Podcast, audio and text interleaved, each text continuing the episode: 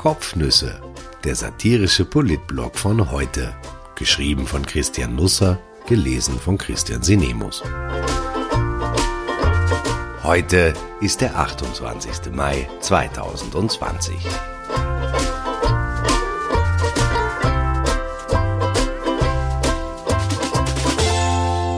Sie dürfen die Braut jetzt nicht küssen.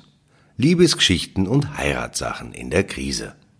Ich freue mich, dass Hubert Patterer wieder genesen ist. Ich bekenne, dass der Chefredakteur der kleinen Zeitung einer meiner bevorzugten Schreiber im Land ist. Es ist für einen Klagenfurter keine geringe Überwindung, das über einen Villacher zu sagen. Aber es muss sein. Ich ersuche um Verständnis, dass ich von weiteren Lobhudeleien dieser Art in naher Zukunft Abstand nehmen möchte. Übertreiben muss man es ja auch nicht. Patterer litt letzte Woche nach dem kleinen Walsertal-Ausflug von Sebastian Kurz an Kanzlerwitt 19. Eine aus Wien kommenden Viruserkrankung, gegen die es keine Impfung gibt. Nicht einmal ein verlässlicher Test wird angeboten. Er erhielt mehrere Anrufe vom gegenwärtigen Regierungschef, wie er in seinem Newsletter erwähnte. Kurz war, sagen wir einmal, betrübt über die Berichterstattung der Zeitung über die Annäherungsversuche des Kanzlers an die Vorarlberger Bevölkerung, beziehungsweise die Annäherungsversuche der Vorarlberger Bevölkerung an den Kanzler.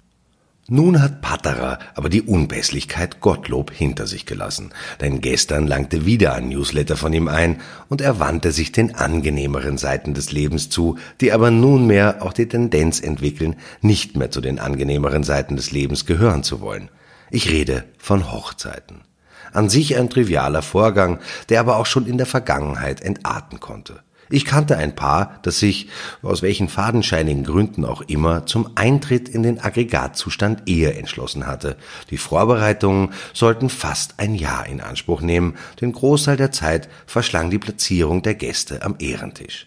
Die Sache lag nämlich so wie in vielen Familien und im Bekanntenkreis. Es können sich einige Leute ganz gut leiden, tendenziell aber mögen sich die meisten nicht. Nicht alle tragen das offen zur Schau, bei einigen aber könnte man sogar von Hass sprechen. Meistens, weil sie das schon hinter sich haben, was hier geschlossen werden sollte, den Ehebund nämlich. Es ist also ratsam, solche Menschen nicht nebeneinander auf der Hochzeitstafel zu platzieren, außer man schätzt es, wenn Messer nicht allein zur Weiterverarbeitung von Speisen benutzt werden. Also bastelte das Paar Tischkarten und simulierte die Anordnung. Das liest sich leichter, als es sich in der Realität leben lässt, denn es ist wie beim Waschen von Socken. Man steckt diese paarweise in die Maschine, es gelangt dann aber eine ungleiche Zahl zur Entnahme. Vielleicht fressen Waschtrommeln Socken, was nicht zwingend für ihren guten Geschmack spricht. Jedenfalls wurden in jeder freien Stunde Tischkarten aufgestellt und umgestellt. Immer endete es so, dass zumindest zwei nebeneinander zu sitzen kamen, die sich auf den Tod nicht ausstehen konnten. Nach Monaten ich übertreibe nicht, ging das Puzzle endlich auf. Ein Wunder war geschehen. Das Paar, das bald ein Ehepaar werden sollte, auf die Rätselhaftigkeit des Unterfangens habe ich schon hingewiesen, fiel sich in die Arme. Anfangs ist das Glück ja noch recht unbeschwert. Dann folgte die Katastrophe. Zwei Eheleute, die nicht weit von Braut und Bräutigam gesetzt worden waren, trennten sich. Nicht im Guten, leider. Das Platzkartenspiel begann von vorne. Ich mache es kurz. Alle überlebten die Hochzeit, einige aber traumatisiert. Ich war einer davon, obwohl ich abgesagt hatte. Das ist übrigens einer der Gründe, warum meine Frau und ich im Rathaus von Stockholm geheiratet haben. Unsere Familien erfuhren unmittelbar eine Woche danach davon, was wir beide bis heute für ausreichend finden. Zwei Rathausbeamte fungierten als Trauzeugen. Vor uns war ein schwules Paar dran auch keine Selbstverständlichkeit in den 90er Jahren. Danach waren wir bei Lisa Elmquist in der Ostermalms Saluhall Mittagessen ohne Tischkarten. Ich glaube, ich hatte Lachs. An das Hochzeitsdatum kann ich mich nicht mehr genau erinnern. Es war jedenfalls August. Ich bin jetzt nicht der große Romantiker. Ich denke, Sie werden das vielleicht schon gemerkt haben. Aber zurück zu Hubert Patterer. Ihm fielen die behördlichen Vorschriften für Hochzeiten 2020 in die Hände. Zwei Seiten. Er arbeitet wohl im Gesundheitsministerium. Ich müsste vollauf zufrieden damit sein, denn die Bedingungen, die hier diktiert werden, sind auch nicht gerade von großer Romantik getragen. Der Katalog liest sich so, dass der kleine Chef dem Text eine Warnung voranstellte. Kommen Sie bitte ja nicht auf die Idee, es sei Satire. Warum? Darum betrifft Allgemeines. Bei der Hochzeit, insbesondere in der Zeit der gastronomischen Betreuung, ist bei Bewegung immer ein Mund-Nasenschutz zu tragen. Personal, Organisation, Gäste. Das gilt insbesondere auch für das Brautpaar. Hier ist mit vermehrten Kontakt zu Gästen zu rechnen, obwohl diese in einem Nahverhältnis zueinander stehen. Betrifft Trauung. Aufteilen der Gäste in Bereiche. Standesamt, Gotteshaus, nachfolgende Feier, zusätzliche Flächen. Die Gäste bleiben in getrennten Gruppen. Das Brautpaar wechselt zu den Gruppen unter Einhaltung der Covid-19-Maßnahmen. Zum Beispiel geht nach dem Gottesdienst in den Garten zur Gruppe der Gäste. Ansprache beim Empfang mit einem Meter Abstand. Hochzeitsspalier sollte gesteuert sein und betreut sein. Ein Meter zwischen den Personen. Steuerung der Bewegung der Gäste, zum Beispiel Zustrom zum, Abstrom aus dem Gotteshaus in Gruppen, möglichst gleicher Haushalt. Weiterreise zur Feier mit Gastronomie, Unterbinden spontaner Gruppenbildung. Betrifft gemeinsame Feier mit Gastronomie. Tischaufstellung unter Bedachtnahme der Gastronomieregeln. Abweichung von vier Personen pro Tisch nur bei Personen in einem Haushalt. Strenge Tischordnung nötig, insbesondere für die Nachbearbeitung. Keine Brauchtumsspiele oder Gruppenspiele, die einen Verstoß gegen Covid-19-Regeln nötig machen. Zum Beispiel Tanz mit der Braut, Brautentführung. Geschenktisch mit Betreuung. Kontaktlose Übergabe. Desinfektion direkt dort ermöglichen. Keine Tanzfläche für Publikumstanz. Tischordnung mit Platzvergabe. Gastronomische Verpflegung unter Bedacht möglicher Emotionalisierung, eventuell Alkohol einschränken. Die Zeitdauer der Feier wird eingeschränkt auf die Öffnungszeit der Gastronomie. Geordnete, geregelte Abreise der Gäste in Gruppen, möglichst gleicher Haushalt. Bei der Feier ist ausreichend Reinigungspersonal anwesend, um insbesondere die WC-Anlagen zu betreuen. Betrifft nach der Feier. Reinigung aller möglichen Kontaktflächen wie Autotüren, Geschenke, Kleidung, Mund-Nasenschutz. Kontrolle der Gästeliste auf Symptome nach zwei bis sechs Tagen. Bei Covid-19-Symptomen unverzügliche Information an die Gesundheitsbehörde sowie Übermitteln der Gästeliste mit allen Kontakten. Wenn Sie nach Lektüre dieses Textes noch Lust auf eine Hochzeit haben, dann sollten Sie heuer noch unbedingt heiraten, denn dann muss die Liebe groß sein. Oder Sie haben es eilig. Oder beides. Bei Hochzeiten soll man ja nichts dem Zufall überlassen. In der Politik wiederum passieren so häufig Zufälle, dass es von Fall zu Fall fast nach zu viel Zufall ausschaut. Gestern zum Beispiel tauchte wie aus dem Nichts das Ibiza-Video auf. Ein Jahr lang null, jetzt alles. Der ganze Film plus Bonusmaterial, zwölf Stunden Bewegtbild, plötzlich in den Händen der Sonderermittler des Bundeskriminalamtes. Per Presseaussendung wurde der Fang eher lapidar bekannt gemacht. Die Bilder waren der Einfachheit halber der Aussendung gleich beigefügt. Hochauflösende Aufnahmen von Aliona Makarov, ich denke, der Name ist nicht echt. Die vermeintliche Oligarchennichte hatte Heinz-Christian Strache in die Ibiza-Falle gelockt. Von ihren schlecht manikürten Zehennägeln, die dem damals noch nicht Vizekanzler ins Auge gestochen waren, gibt es leider keine Lichtbildnisse. Monatelang waren die Mitglieder der Soko Ibiza oder Soko Tape verschwiegen wie Trappistenmönche. Nun konnte man alle gut am Telefon erreichen.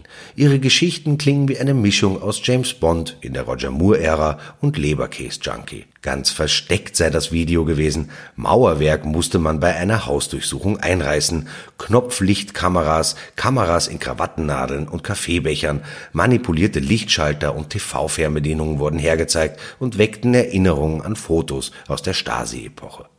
Donnerstag kommender Woche startet der Ibiza-Ausschuss im Parlament. Das Video ist plötzlich wieder das dominierende Thema. Nicht der Postenschacher, die Casinos-Affäre, die Gesetzesbeschlüsse von Türkis Blau. Lauter Zufälle, wie gesagt. Nach Heidi Horten und Gaston Glock sagte gestern auch Novomatic-Gründer Johann Graf dem U-Ausschuss ab, wenn auch noch nicht offiziell. Sein Anwalt avisierte ein Schreiben, Graf gehöre zur Covid-19-Risikogruppe, könnte deshalb nicht zur Vernehmung erscheinen. Jetzt ist ein Tag im Ausschusskalender leer und noch mehr Fragezeichen tauchen auf. Die Ausschussmitglieder wollen vor Start das komplette Video sehen. Es ist Teil des Justizaktes, wird nun gefordert. Ob sich das alles bis kommenden Donnerstag ausgeht? Und die Regierung so? Kanzler Sebastian Kurz hatte Dienstag neue Lockerungen angekündigt. Gestern kündigte er neue Lockerungen an, die er am Freitag locker ankündigen will. Finanzminister Gernot Blümel kündigte an, nun doch das Budget mit realen Zahlen füllen zu wollen. Mitten hinein in die laufende Finanzdebatte im Parlament schnürt er den Haushalt für 2020 noch einmal auf. Das hat es in der Zweiten Republik noch nie gegeben. Eine Corona-Krise allerdings auch nicht. Im Kanzleramt sah man hinter dem Papamobil Paramount gestern ein neues Gesicht. Also neu im Sinne von noch nie an dieser Stelle gewesen. Alexander Wrabetz nämlich, schicke schwarze Schutzmaske nebenbei bemerkt, gemeinsam mit Blümel, Wirtschaftsministerin Margarete Schramböck und Kulturstaatssekretärin Andrea Mayer fuhr der ORF-General die Filmbranche hoch. Mir taugt der Ausdruck immer mehr. Ab nächster Woche darf wieder gedreht werden. Es gibt 25 Millionen Euro von der Regierung. Begonnen wird mit einer Folge Tatort. Weil Europa allein manchmal nicht reicht, musste diesmal eine größere Einheit fürs Lattenmessen herhalten. Wir sind die Ersten auf der ganzen Welt mit so einer Ausfallshaftung, jubelte John Lüftner, Präsident des Produzentenverbandes. Und auch die Ersten, die wieder beginnen zu drehen. Kurz wird neidisch sein. Er muss sich mit Europa herumbalgen, die anderen drehen an der Weltachse. Heute ist übrigens Mathematikmatura. Vielleicht geben wieder ein paar Schüler ihren Zettel nur mit ihrem Namen und eventuell einem lustigen Spruch darauf ab. Bildungsminister Heinz Fassmann hat, wie ich es erwartet hatte, auf die kreative Arbeitsverweigerung einzelner Maturanten reagiert und will die Benotung im nächsten Jahr dann wieder anders gewichten. Immer mehr Direktoren finden, der Minister könnte sich die Mühe sparen und gleich die gesamte Reifeprüfung abschaffen, etwa Hubert Kopetzky, Leiter des Wiener Goethe-Gymnasiums. Ihm wäre lieber gewesen, die Corona-Matura hätte nicht stattgefunden. Ich wäre das Risiko nicht eingegangen, drei Wochen lang Schüler hereinzuzitieren und dann jeden Tag zu hoffen, dass sich keiner infiziert. Der Direktor ist für ein komplettes Aus der Matura. Das Abschlusszeugnis reicht. Die jungen Leute haben es heute ohnehin nicht leicht. Benjamin Z. ist Koch eines Fünf-Sterne-Hotels in Wien und suchte eine neue Bleibe. In einem Inserat wurde eine wunderschöne Wohnung im Szeneviertel beim Augarten angeboten. Vor einer Besichtigung kam die Absage per Mail. Die Tourismusbranche wird sich wahrscheinlich bis 2021 nicht erholen. Sorry, kein AMS, keine Künstler und keine Gastro, schrieb der Vermieter.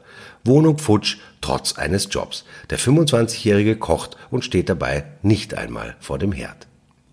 Lassen Sie sich von einem wunderbaren Donnerstag anbraten.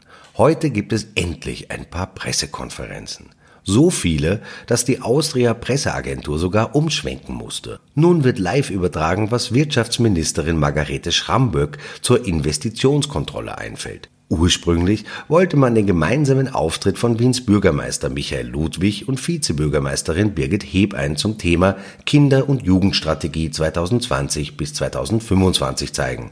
Pech gehabt. Die beiden werden es sportlich nehmen. Oder? Oder?